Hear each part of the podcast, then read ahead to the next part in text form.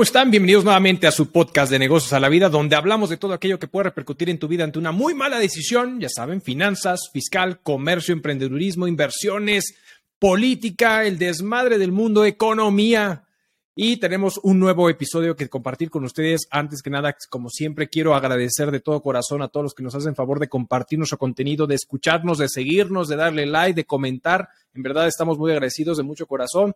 Se lo agradezco en verdad infinitamente y un, gran abrazo a todos ustedes. Y por favor, síganos apoyando, compartiendo este su podcast, este sus episodios. Muchísimas gracias. Y antes que nada, también quiero desearles, y bueno, más bien eh, compartir una pequeña disculpa con ustedes por sacar el episodio ya muy tarde, ya hoy viernes saliendo el episodio. Estoy grabando jueves ya en la noche para que el episodio lo tuvieran viernesito temprano muy temprano en la, en la mañanita para que puedan compartir, poder compartir información con todos ustedes. La verdad es que intenté hacer algo diferente, intenté hacer algo diferente por todo lo que vamos, por todo lo que está sucediendo actualmente. Obviamente vamos a tocar el tema del desmadre financiero que estamos viendo con todo el tema de Silicon Valley Bank, con todo el tema de la Unión Europea, con los bancos que hay como Credit Suisse, en fin, muchas, muchas cosas que están alrededor, entre otros, otros un par de temitas más.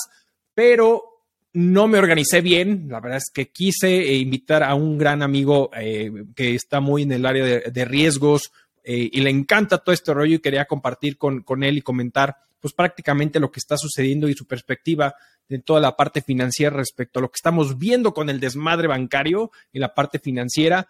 No lo logré, la verdad es que no lo logré, pero sí tendremos un episodio muy, próximamente justamente hablando con él respecto a todos estos asuntos para conocer su opinión, pero la verdad es que también le dije al 5 para el ratito y pues obviamente ya tenía una agenda apretada y era muy complicado. Y también por ahí intenté sacar, iba a hablar un tema hoy particular también respecto a, por ahí salió ya la Suprema Corte de manera, eh, una jurisprudencia por contradicción de tesis, eh, por un tema de, un tema de compensación civil para tema de IVA. No lo platicaré hoy porque creo que es algo muy, muy grave lo, cómo la Suprema Corte eh, pues saca esta resolución y que va a ser un duro golpe a los bolsillos de los contribuyentes. No lo voy a abordar el día de hoy, pero la próxima semana sí, y voy a traer un invitado, un abogado fiscal, para poder, pues prácticamente charlar y rebotar ideas respecto a este asunto que personalmente me parece delicado en esta resolución. Pero bueno, que tenemos un par, un, tres temitas que queremos compartir con ustedes prácticamente en este su episodio, en este su podcast, ya saben, de negocios a la vida. A ver, Está un tema por ahí bastante interesante respecto a las acciones de Uber y Lyft que se incrementaron el martes pasado por un tema de una resolución de una sentencia favorable hacia ellos. Ya platicaremos un poquito del asunto de ellos. Obviamente todo el desmadre financiero que estamos viviendo con el Silicon Valley Bank, con el Signature Bank, con todo lo que está sucediendo con Credit Suisse y recientemente también ahí por el tema de lo que está sucediendo con First Republic Bank en San Francisco. Ya platicaremos de ello, todo el desmadre, todo lo que está eh, generando respecto a este asunto. Y cerraremos con un último temita eh, interesantón, pequeño, respecto a que Grupo Modelo pierde, ¿no? Pierde prácticamente una sentencia contra Constellation Brands. Ya platicaremos este asunto. Pero a ver, iniciamos con el primer punto, el primer temita bastante interesante, con el tema de las acciones de Uber Lyft. Crecieron el pasado martes. ¿Por qué crecieron? Vamos a poner un poquito el contexto de la historia de todo lo que está sucediendo respecto a este asunto. Recordarán ustedes que en algún episodio por ahí podrán buscarlo en nuestro podcast que hablamos, hubo un episodio que hablamos y el título venía el Uber te va a pagar seguro social aquí en México por todo lo que está generando alrededor del mundo este tipo de plataformas. Una de las cosas que se ha venido hablando o se ha venido generando respecto a este tipo de plataformas es la responsabilidad de cierta manera patronal que pudieran tener estas empresas respecto a todos los independientes o a todos los eh, personas que estuvieran usando su plataforma para generar un tipo de ingreso. Y pues al final tanto la Unión Europea y también como que en México andan haciendo cosechando este tipo de situaciones como es en España para ver si se le tendría que estar otorgando seguridad social y un poquito el tema de acobijamiento para todas estas personas a través de un tratamiento de empleados. Bueno, en Estados Unidos es exactamente algo similar. Y es que en el 2019 se promulgó una ley específicamente en California conocida como AB, 5 AB5 o AB, AB5, donde entró en vigor en 2020 ¿Qué es lo que buscaba esto prácticamente? Era poder garantizar ¿no? a los empleados independientes, pues de cierta manera cobijados por un salario mínimo, beneficios como tipo empleados, reembolso de gastos, algunos descansos, el hecho de poderles pagar por horas extras y otros beneficios que de cierta manera estarían garantizados si fueran considerados como empleados naturales, de esta forma, ¿no? De entrada un salario mínimo y bueno, este tipo de prestaciones y ya no ser eh, catalogado solamente por el tema del pago por, por, por, por viaje, como, como, se, como hoy en día se está, ¿no? Entonces, al final, al ser reconocidos como, como empleados, pues de cierta manera se les iba a pagar como hora, por hora, como es muy acostumbrado allá en Estados Unidos, a diferencia aquí en México que estamos pagando pues un salario mínimo por día, allá hay un salario o salarios mínimos dependiendo cada estado y cada zona y dependiendo de la industria, salarios mínimos específicamente eh, por, por hora, ¿no? Entonces, esto es lo que se estaría garantizando de cierta forma. Obviamente, ahí lo que hicieron en 2020, pues prácticamente estas grandes empresas, como lo hemos platicado, lo que hace o lo que es válido en Estados Unidos es el famoso este, cabildeo, ¿no? Este, este famoso lobbying donde prácticamente agarran a billetazos a todos los legisladores y bueno, no fue la excepción, gastaron una gran cantidad de dinero porque Uber, Uber eh, lo que es Uber, Lyft, eh, DoorDash, eh, Instacart y otras plataformas de esta naturaleza prácticamente aventaron un chorro de lana para que los legisladores pudieran generar una propuesta conocida como la iniciativa propuesta 22. Esta propuesta prácticamente era contradecir y que al final estas plataformas pudieran eh, ser catalogadas o catalogar a la gente que estuviera trabajando a través de estas plataformas como si fueran independent contractors, ¿no? Es ahora sí que eh, independientes y no ser considerados como eh, empleados, que es lo que prácticamente venía a sustituir esta, esta propuesta en 2019 de AB5 como se conocía en Estados Unidos.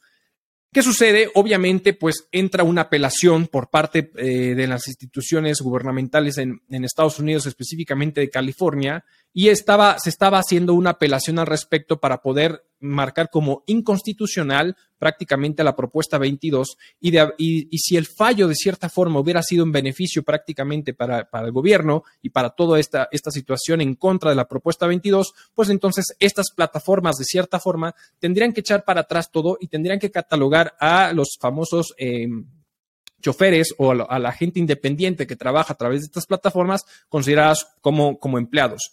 Pues resulta que prácticamente un tribunal ¿no? de California dictamina y toma una decisión donde al final dice, oye, a ver, todas estas plataformas podrán considerar ¿no? como contratistas independientes a toda la gente que trabaja a través de estas plataformas, lo cual es un tema durísimo e interesantísimo. Obviamente, cuando este tribunal saca el fallo a favor de estas grandes y magnánimas empresas, pues ¿qué sucede?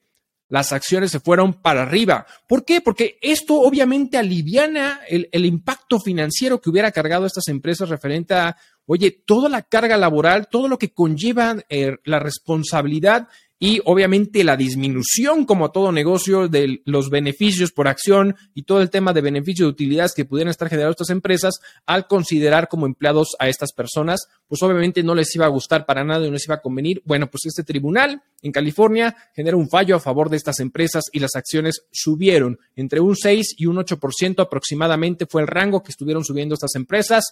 Y obviamente, pues, ¿qué, qué, es, ¿qué, es, lo que sigue? ¿Qué es lo que va a suceder con esta situación? Evidentemente, lo que se prevé es que exista una apelación de por medio, que se vaya a impugnar en la Corte Suprema de California para que pueda quitarse esta propuesta 22. Pero mientras sucede eso, porque en lo que se revisa la propuesta, en lo que se somete y en lo que se empieza todo el proceso ante la Suprema Corte de California, pues pueden pasar a por lo menos un par de años y en lo que se dicta un fallo. Mientras tanto, entonces, estas empresas podrán seguir operando a través de estos contratistas independientes sin ser considerados como empleados y obviamente eso es un beneficio impresionante para pues para las grandes empresas, evidentemente, muy, muy distinto a lo que se está viendo en general, que ya platicamos en algún otro episodio respecto a lo que se está viendo aparecer en México, lo que se está viendo en, Europa, para poder cobijar a estas personas y traerlos un tema a un terreno eh, laboral de cierta forma, ¿no?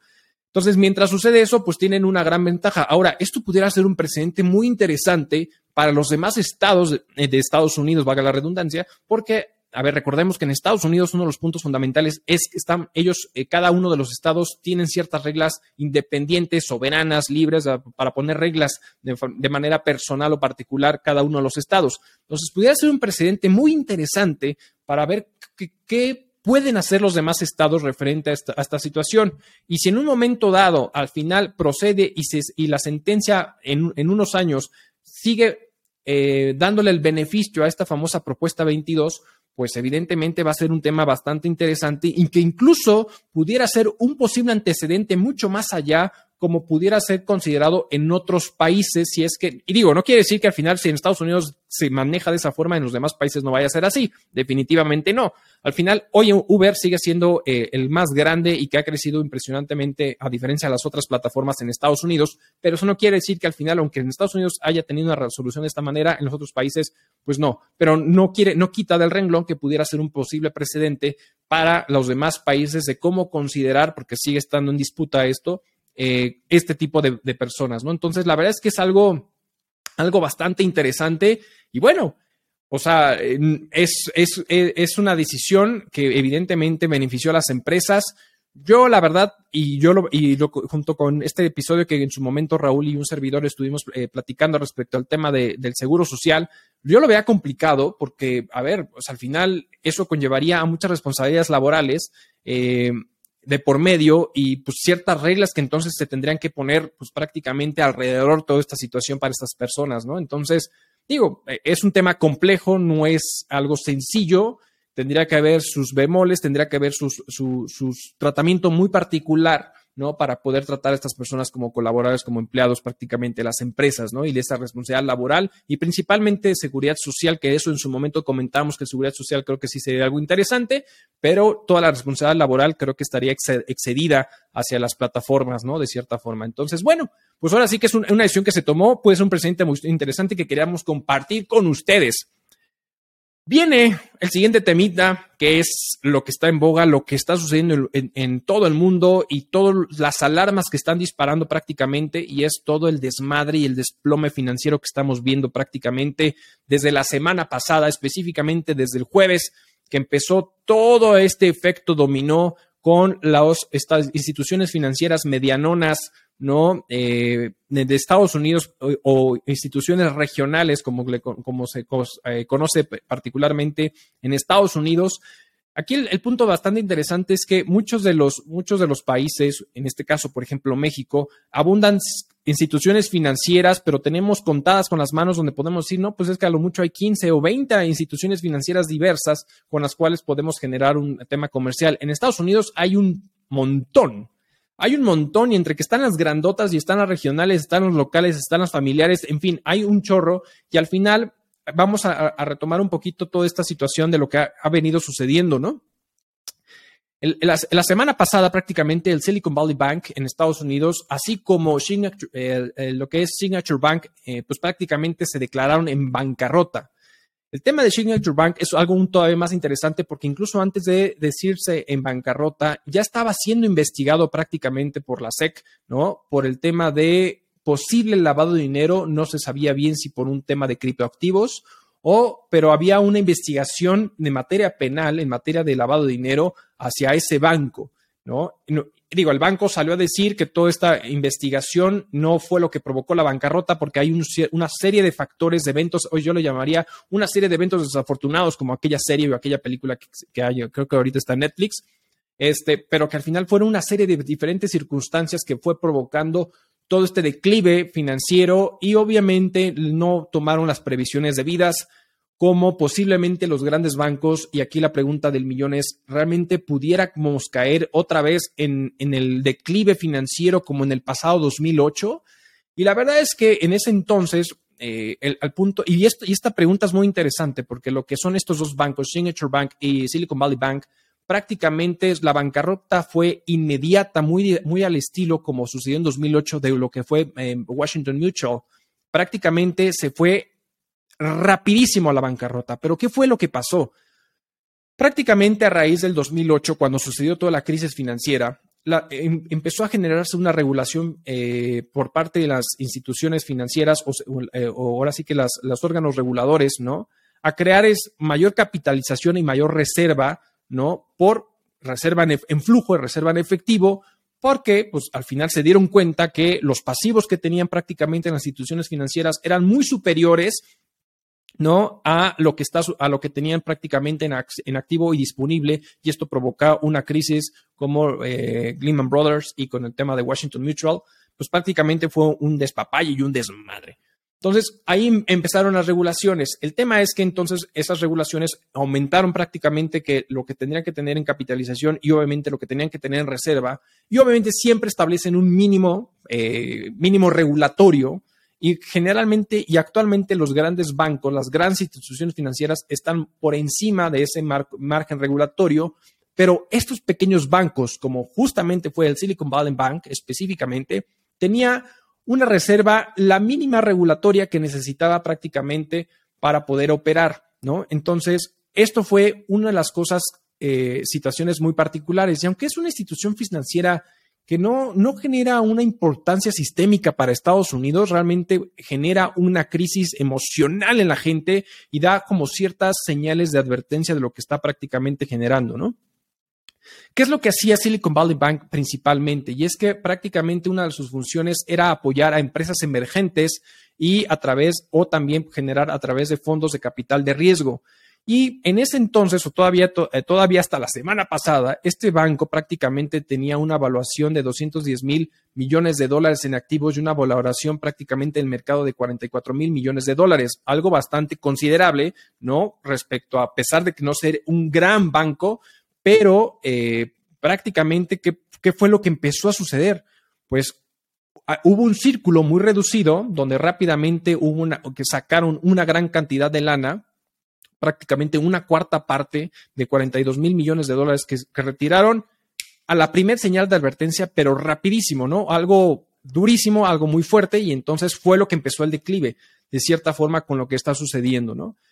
Y aquí empieza una serie de factores alrededor de toda esta situación, que fue lo que empezó a alarmar más. De entrada, es, esto genera ruido porque prácticamente mandan llamar a la Corporación Federal de Seguros de Depósitos, ¿no? En Estados Unidos, que es como esa aseguradora, como, eh, como existe en México, para poder asegurar prácticamente lo, el dinero o el efectivo que los cuentavientes puedan tener en alguna institución financiera. El gran problema de este desmadre es que este, prácticamente esta institución está asegurando a los cuentavientes hasta por un valor de 250 mil dólares depositados prácticamente en las instituciones financieras. ¿Qué sucede? Este banco, Silicon Valley Bank, de manera muy específica, pues con la tendencia muy general de lo que empezamos a ver en pandemia, con el crecimiento tecnológico brutal, pues obviamente esta empresa, este banco, de manera puntual, empezó a captar recursos o a captar prácticamente clientes dedicados al tema tecnológico y a la innovación. Entonces, los depósitos de los cuentavientes, de los clientes, está muy por encima de los 250 mil dólares y esto obviamente crea pánico, desmadre, o sea, un pánico cañón, ¿no? Y entonces todo esto empieza a generar una serie de eventos que va como en tema de cascada, ¿no? Genera entonces la pandemia, todo un ángel en tema de tecnología y pusieron prácticamente gran lana en Silicon Valley Bank. Luego, ese Silicon Valley Bank lo que hace es, con ese dinero, lo deposita en bonos del tesoro y en hipotecas de Estados Unidos. Esto que genera, como eso fue en un rendimiento a largo plazo antes del desmadre que estamos viendo con la Fed y la subida de tasas, pues era prácticamente que estuvieran generando un rendimiento bajo de esa inversión, ¿no? Y pues prácticamente los costos de interés de los depósitos de sus clientes pues fueran muy bajos. Prácticamente el financiamiento que pudieran estar generando, los intereses contra los costos que estuvieran pagando por el dinero que estuviera invertido prácticamente la gente que tuviera ahí su lana, pues como lo tenía a una inversión, pues prácticamente estaba un margen mínimo, o sea, un margen interesante, pero realmente sin un costo de por medio. Entonces era algo bastante atractivo. ¿Qué sucede? Que inyectan lana a Estados Unidos, se va al desmadre, inflación, y entonces viene lo que empiezan a hacer todos los bancos centrales en, en el mundo, que es empezar a subir las tasas de interés.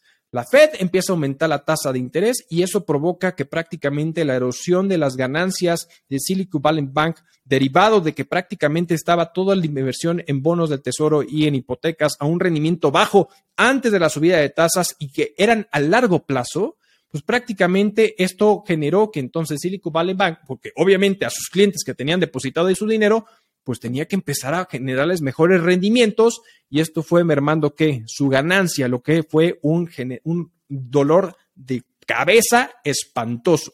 Que genera, pues prácticamente intenta vender sus bonos de largo plazo y empezar a comprar bonos de corto plazo. ¿Para qué? Para poder mejorar los rendimientos por el tema de las diferencias de tasas con las cuales estaba compitiendo. El problema que estaba, que tiene Silicon Valley Bank en ese momento cuando quiere hacer estas transacciones, prácticamente la cartera que en ese momento tenía, pues valía 15 mil millones de dólares menos del precio que había comprado en su momento. Y esto obviamente empezó a generar que tuviera una pérdida ya que estuviera absorbiendo por lo que estaba pagando, ¿no? De los rendimientos y, la cartera que estuviera teniendo, pues prácticamente de mil millones de dólares, ¿no? Por los bonos que había vendido, pues pierde, ya estaba generando una pérdida importante y entonces ahí empiezan rumores mucho más fuertes e intensos. Y dentro de ellos tenemos a un personajazo que se llama Peter Thiel. Peter Thiel es el fundador de PayPal y un gran influyente en temas de inversiones de capital de riesgo. Y prácticamente el jueves pasado empieza el rumor y saca un comunicado y empieza a decir que todas en todas sus participadas prácticamente sacaran y retiraran toda su lana de Silicon Valley Bank. Algo similar a lo que vimos en su momento cuando ZZ de Binance dice que FTX no tenía el poder suficiente para hacer frente a los retiros que la gente empezó a hacer en su momento y tacharon así sí de decir por tu influencia y por tus comunicaciones y por tus alarmas, por tu culpa FTX eh, se fue a la, bancarrota y dejaste a mucha gente sin su lana y todo este desmadre y lo acusaron y mucho desmadre. Aquí nadie dijo nada con lo que hizo Peter Thiel. ¿Por qué? Porque estamos hablando de esas instituciones financieras muy fuertes y nadie dice nada y aquí hay que proteger y papá, y es lo que nos conviene. Bueno, no fue el mismo speech, pero ese güey realmente cuando lanza este comunicado empezó a provocar pánico escénico, pánico brutal, y entonces ¿qué empiezan a hacer? A retirar dinero, a retirar dinero, a retirar dinero, a retirar dinero. Mucho dinero. ¿Y qué pasa? Que el banco no tenía el flujo suficiente para poder hacer frente. Y entonces ¿Por qué? Porque es muy fácil que hoy la gente a través de las aplicaciones digitales puedan retirar su dinero de manera instantánea. Antes tenías que ir al banco y decirle quiero retirar mi dinero y en la ventanilla te decían sí, claro que sí, cómo no, por supuesto. Y ahora no, a través de ahora de las plataformas digitales es muy sencillo poder hacer las transacciones y poder retirar ipso facto prácticamente la lana. Y entonces eso fue un desmadre y empezó a provocar todo ese rollo y entonces no tenía lana para poderlo cubrir. Y entonces este movimiento de compraventa de monos fue lo que provocó una gran caída y un gran golpe prácticamente para eh, eh, Silicon Valley Bank y entonces fue lo que empezó a generar de cierta modo. ¿Qué hace Estados Unidos? Estados Unidos prácticamente entra y dice, vamos a apoyar, no al banco, no vamos a rescatar a Silicon Valley Bank, vamos a apoyar para que la lana de los clientes que hayan depositado la confianza en Silicon Valley Bank, vamos a apoyar y entrar a rescatar de cierta manera para que esté garantizado la lana de los clientes, como para poder calmar de cierta forma el speech que se estaba generando alrededor de toda esta situación. Entonces, obviamente, eso fue algo bastante, eh, fue interesante en el sentido de vamos a proteger prácticamente la lana de los clientes para ir bajando la incertidumbre que está provocando todo este movimiento, todo este desmadre bastante, bastante fuerte, ¿no? Y aquí pues entra un punto interesantón, porque ya se empieza entonces a enfrentar qué tiene que hacer la Fed. La Fed en las próximas semanas tiene que decidir si va a subir el un 50 puntos bases prácticamente lo que se tiene esperado en el tema de la tasa de interés, lo deja 25 o no sube nada, porque prácticamente ese desmadrito es lo que de cierta manera tiene que decir, oye, a ver, ¿qué vamos a hacer? Porque la inflación sigue, tenemos que seguirla controlando. El problema está que ahora hay una incertidumbre que está colapsando por el tema de este pánico que se está generando a través de las instituciones financieras, entonces queremos dar confianza. ¿Cómo podemos dar confianza? Mejor deteniendo la subida de tasas. Posiblemente no recorten, pero por lo menos no subirla. Entonces, ese es uno de los puntos interesantes que, vamos, nos vamos a ver y que nos vamos a enfrentar prácticamente con lo que está sucediendo y vamos a ver qué hace, qué hace Jerome, Jerome Powell con la Fed en esta situación de manera muy particular con lo que estamos viendo de cierta forma, ¿no? Van a buscar e intentar dar estabilidad seguramente al mercado y entonces, bueno, de cierta forma vamos a suceder. Mientras está, sucede todo esto con el Silicon Valley Bank, obviamente entra como otro banco, prácticamente el mismo, pero como una estructura distinta, entra prácticamente lo que se llama Silicon Valley eh, eh, Bridge Bank, como este puente, ¿no? A través de la alusión del, bridge, y trata de jalar prácticamente a los clientes, decir, estamos en una reestructura y y, y vénganse acá toda la lana y vamos a poder generar todo este rollo pero obviamente pues no se la creen, no, no están generando esto y pues están tratando de ver diferentes situaciones prácticamente. ¿Qué sucede con todo este rollo? Tenía Silicon Valley Bank una filial, ¿no? Una sucursal en Gran Bretaña y ahí se pusieron las pilas y así como pudieron ver a lo mejor en alguna de las notas, compraron, HSBC compró por una libra esterlina prácticamente la sucursal de Silicon Valley Bank en Gran Bretaña, con tal de suerte porque tenía uno o unos clientes importantes allá y en cierta manera entonces eso ayudó a evitar un colapso mayor y que, que jalara prácticamente a Gran Bretaña al, desmadrito que estaba sucediendo con el tema de este banco y entonces HSBC lo absorbe. ¿no? Y es una de las cosas que está sucediendo, pero eso no quiere decir que se haya disparado, porque entonces del otro lado del charco, ¿qué está sucediendo? Y entonces tenemos a Credit Suisse. Prácticamente este banco suizo antaño por más de un centenar, pues más, más de 100 años que ha estado en el mercado realmente como respetable, el, uno el segundo, si no me equivoco, más grande de Suiza, pues también ya le empezó a dar cuscús y empezó a generar prácticamente todo este rollo. El tema es que el Credit, eh, Suisse desde el 2022 prácticamente este tipo de bancos donde los empresarios y grandes inversores ponen su lana en, en los bancos suizos porque no les preguntan de dónde sale tu dinero, si es lavado, si no es lavado, no le preguntan y entonces la gente deposita su confianza y pone ahí su lana. Pero ¿qué sucede? El tema es que desde 2022, prácticamente ya en el último, en el último trimestre, ya había, ya había dado indicios este banco de que algo no estaba tan bien. ¿Qué fue lo que sucedió? Pues prácticamente ya había identificado un, un debilitamiento prácticamente con sus clientes. Ya había empezado a moverse salida de clientes en este banco y prácticamente eh, ya habían retirado más o menos 110 mil millones de francos suizos en el cuarto trimestre de 2022. Entonces ya había un movimiento interesante, ya había algo que se estaba alarmando y viene este desmadrito con el tema de Silicon Valley Bank y ¡pum! Entonces también rebotó por todo esto que empezó a generarse y empezó a generar todo un despapalle.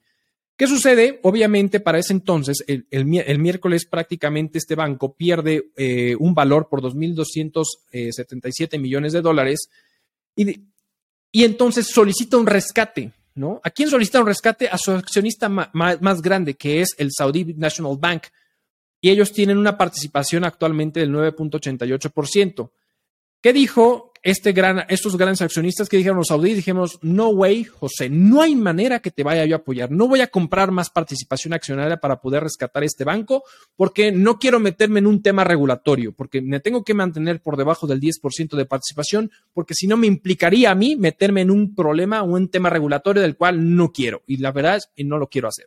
Entonces, ¿qué hace Credit Suisse? Pues prácticamente solicita un apoyo al Banco Central Suizo y ahí dicen, ok, vamos a apoyar y les dan un préstamo de 53.700 millones de dólares para salir el rescate. Y con esta movida prácticamente lo que hace Credit Suisse es hacer una recompra no de la deuda que se tiene.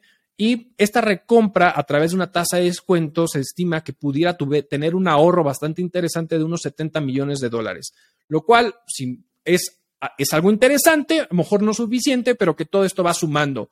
La verdad es que todavía Credit Suisse no pudiera estar cantando victoria de realmente salir avante con esta situación, porque está en esa cuerdita floja la, realidad donde si puede, si no, si es un movimiento en falso, se puede ir para abajo. Obviamente, Suiza, definitivamente, ¿no? Y Europa no se quieren dar a la, no se quieren, este, eh, no, quieren que este banco se vaya a la bancarrota. Es demasiado bueno para que se pierda, ¿no? Entonces, por, por eso sí, de cierta manera, se está metiendo. La broncota, a, a, la misma situación que prácticamente la Fed, el Banco Central Europeo también está en esa subida de tasas. Se estimaba, se estimaba que no iban a subir la tasa de interés en 50 puntos derivado de esta incertidumbre. Y dijeron, ni más.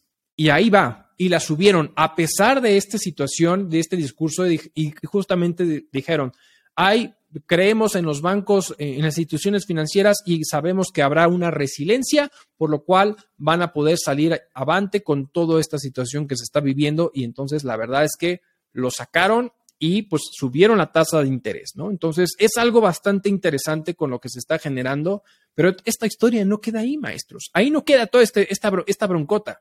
¿Qué sucede? Que también por ahí, eh, si de cierta manera hubo un otro banco que también ya dijo no Macayu, ¿no? Perdón, es, era, los Masca Brothers, creo que decían eso, ¿no? E, esa expresión.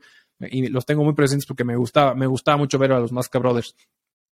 Y bueno, el tema es que está el otro que se llama First Republic Bank, que está, su sede en San Francisco y ya es uno de los bancos que también dijo, ay, caón, esto se está destambaleando, pero ahí entraron por lo menos unas 11 instituciones financieras ya a rescatar, lideradas por JP Morgan, como también Bank of America, y rescataron y le dieron una inyección de lana de 30 mil millones de dólares porque dijeron, no podemos permitir que esto se haga un cagadero y se haga un desmadre, y entonces tenemos que proteger. Y ahí también uno de los grandes perdedores con todo este desmadre financiero que estamos viviendo son dos. Por un lado, el tema del petróleo, porque prácticamente el petróleo con toda inestabilidad financiera cae, cae brutalmente. El barril mexicano está por debajo de los 60 dólares, ¿no? Y también el famoso peso fuerte, donde teníamos eh, un peso por debajo de los 18 pesos, ahora está por encima de los 19 pesos y entonces ahorita hay una gran volatilidad con todo lo que estamos viviendo. aguas, aguas con las coberturas, aguas con las decisiones que se estén tomando las empresas, con toda esta volatilidad. La pregunta sería, ¿podríamos estar viviendo lo mismo que se vivió en el 2008? Personalmente creo que no, personalmente creo que no, o por lo menos no a esos niveles. Yo quiero pensar que los grandes ganones de todo este desmadrito de estos pequeños bancos regionales que están manejados posiblemente, no sé si con las patas, pero pues no de la misma manera que los grandes bancos, creo yo que los ganones en esta situación van a ser los grandes bancos, las grandes instituciones financieras, donde seguramente pues podrán absorber ciertas cosas o los clientes captarlos, porque aquí, a ver, lo que cuando Peter Thiel hace prácticamente este movimiento y este discurso de alarmista, pues ¿qué provocó? Que todo el mundo empezara a retirar su dinero de cierta forma y entonces pues, no tenía capital, no tenía liquidez este, este, eh, Silicon Valley Bank pues, para poder pues, prácticamente apoyar o y generar pues, todos los retiros de manera inmediata y pues esto desestabilizó completamente las finanzas del banco. Entonces, pues la verdad es que este discurso de estas grandes personas o celebridades y empresarios financieros, economistas e inversores, pues que de repente tienen una voz importante que puede repercutir en las decisiones de mucha más gente, de muchos más inversionistas, de muchas grandes empresas. Uy, entonces, pero yo creo que ahí prácticamente los grandes ganones van a ser estas grandes instituciones financieras que pudieran estar absorbiendo la operación, los clientes o hasta los mismos bancos en un momento dado, dependiendo de cada, de cada situación. Ahora sí que de cada sapus la pedrada para poder tomar esta situación. Hasta aquí es como va todo este desmadrito. Seguramente vamos a seguir viendo esta inestabilidad. Se van a seguir viendo colando a muchos otros bancos o estas instituciones financieras y esta inestabilidad y esta volatilidad que puede estar generando. Quienes están ganando ahorita también son las criptomonedas. A ver, y aguas. O sea, al final es aguas porque si bien con todo esto que está sucediendo, de cierta forma las criptomonedas pueden estar subiendo, Bitcoin subió eh, un, un, gran nivel prácticamente. ¿Por qué? Porque dicen, oye, a ver, si mi dinero en una institución financiera regulada está un desmadre, pues mejor me voy hacia un activo descentralizado que me permita transaccionar y no estar prácticamente vinculado a, todo ese desmadre. Entonces, prácticamente las criptomonedas subieron Solana, este, Ethereum, Bitcoin. Entonces subieron de valor y posiblemente podamos ver picos hacia arriba por toda esta inestabilidad, porque va a ser como una sola, llamémoslo como, una, como un activo eh, de rescate o salvavidas de cierta forma ahorita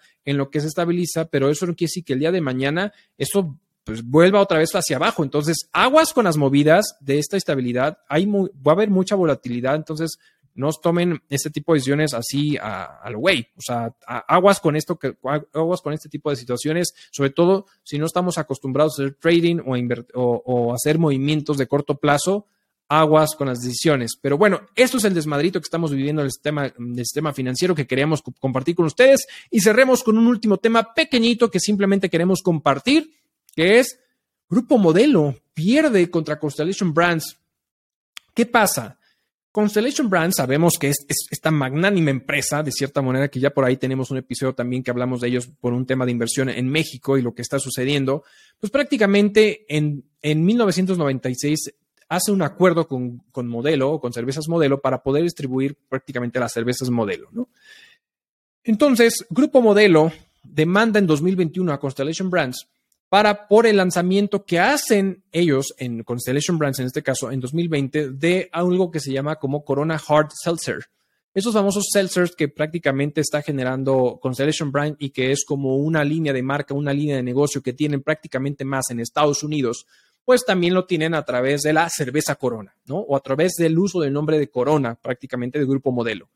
Obviamente lo que dice Grupo Modelo es que esto incumplía el acuerdo de cierta forma que tenían para que exclusivamente lo que es em, em, la distribución de em, la cerveza exclusiva o la cerveza mexicana de Grupo Modelo o bebida de Malta específicamente bajo las condiciones o la marca de Grupo Modelo fuera lo que se pudiera estar distribuyendo en Estados Unidos. Entonces, Grupo Modelo demanda en, Estados Unidos y prácticamente en 2022 también añade dentro de esta demanda a algo que, a modelo Ranch Water porque Constellation Brands saca una bebida alcohólica de, con agua, de agua con gas y saborizantes. Entonces, esto no le gusta a Grupo Modelo y lo demanda. ¿Qué sucede?